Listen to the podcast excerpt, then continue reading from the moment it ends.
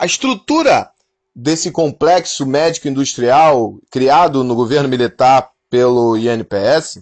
ela se tornou cada vez maior, tanto que em 1978 foi criada uma estrutura própria administrativa, que foi o INAMPS, Instituto Nacional de Assistência Médica da Previdência Social.